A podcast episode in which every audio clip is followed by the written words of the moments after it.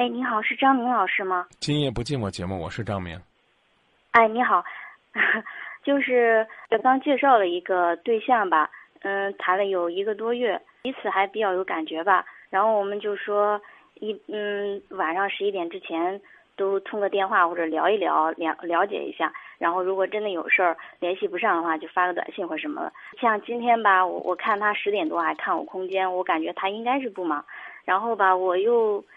我我我有点想他吧，但是我又不想主动跟他联系，他又没有跟我联系，然后我就现在纠结就是一个问题，就是不知道他到底就是在乎不在乎我。另外就是我如果是真的在乎他的话，应不应该去主动的跟他联系？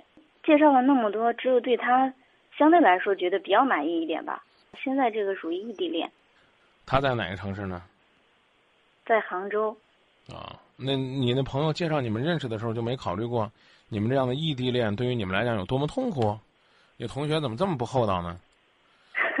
他说了，他要来郑州了。你有 QQ 空间是吧？会写点那酸酸的文字发上去不？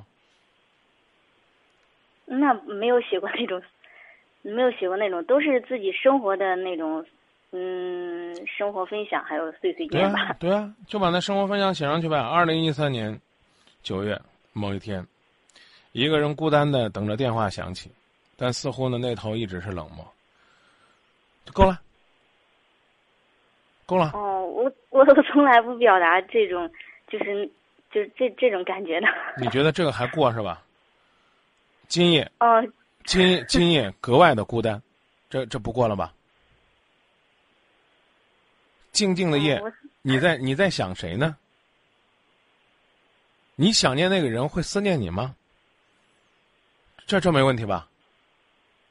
嗯，这个可以。有空间就写嘛，对不对？他既然就会去你空间看，你就写。我告诉你，当初那个约定啊，本身就是就是就是，怎么讲呢？挺孩子气的，知道吧？但是有时候就会特别在乎，然后就说好了，他为什么不联系？然后对啊，所以我就说那个那个东西就挺孩子气的。你想想，是不是这道理？每天都要联系，你跟他约好了吗？你要是这的话，你当初就应该跟他约，每天都是你跟我联系。可能这会儿男孩子也在打杭州台的热线呢，说那个女孩子从来不主动跟我联系。我建议要绷就绷住，只要你说这是你脾气，就这，最多就是在空间里边写点话。他不是老爱去看你空间吗？看了空间都不联系，行，我就在那儿吐槽，知道吧？嗯，因为我怕我。有时候我想着放下面，放下这个这个这个，你你不用放下，你宁可放下这个人都不要放下面子，因为一个月的时间，这个人还不值得你去飞蛾扑火。而且越是这样，越算把你给吊住了，天天死乞白赖跟你联系，估计这个月你已经开始烦他了。是。你不明白，这其实不是对他的一种召唤，而是是一种提醒和警醒。寂寞的夜，你不来陪我，有可能会有别人来陪我。而且呢，我刚才讲了，对于异地恋，你们经营的也不够。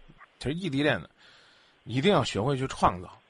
你他在杭州，你跟他约好，我们今天晚上都去湖边儿啊，他你他可以去西湖，你可以去西流湖，两个人都坐在那儿，彼此跟对方电话呀、微信呐，描述这美丽的风景啊，一块儿看月亮啊。我讲的意思你明白了吗？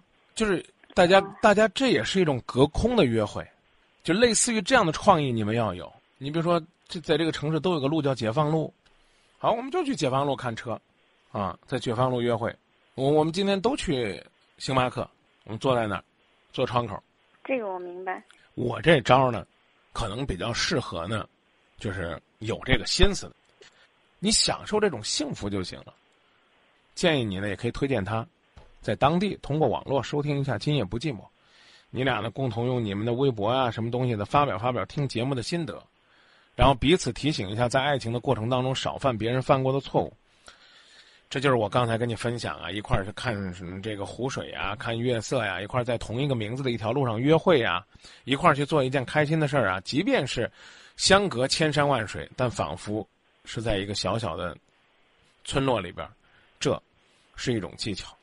就说到这儿吧，再见。谢谢你，不客气。再见。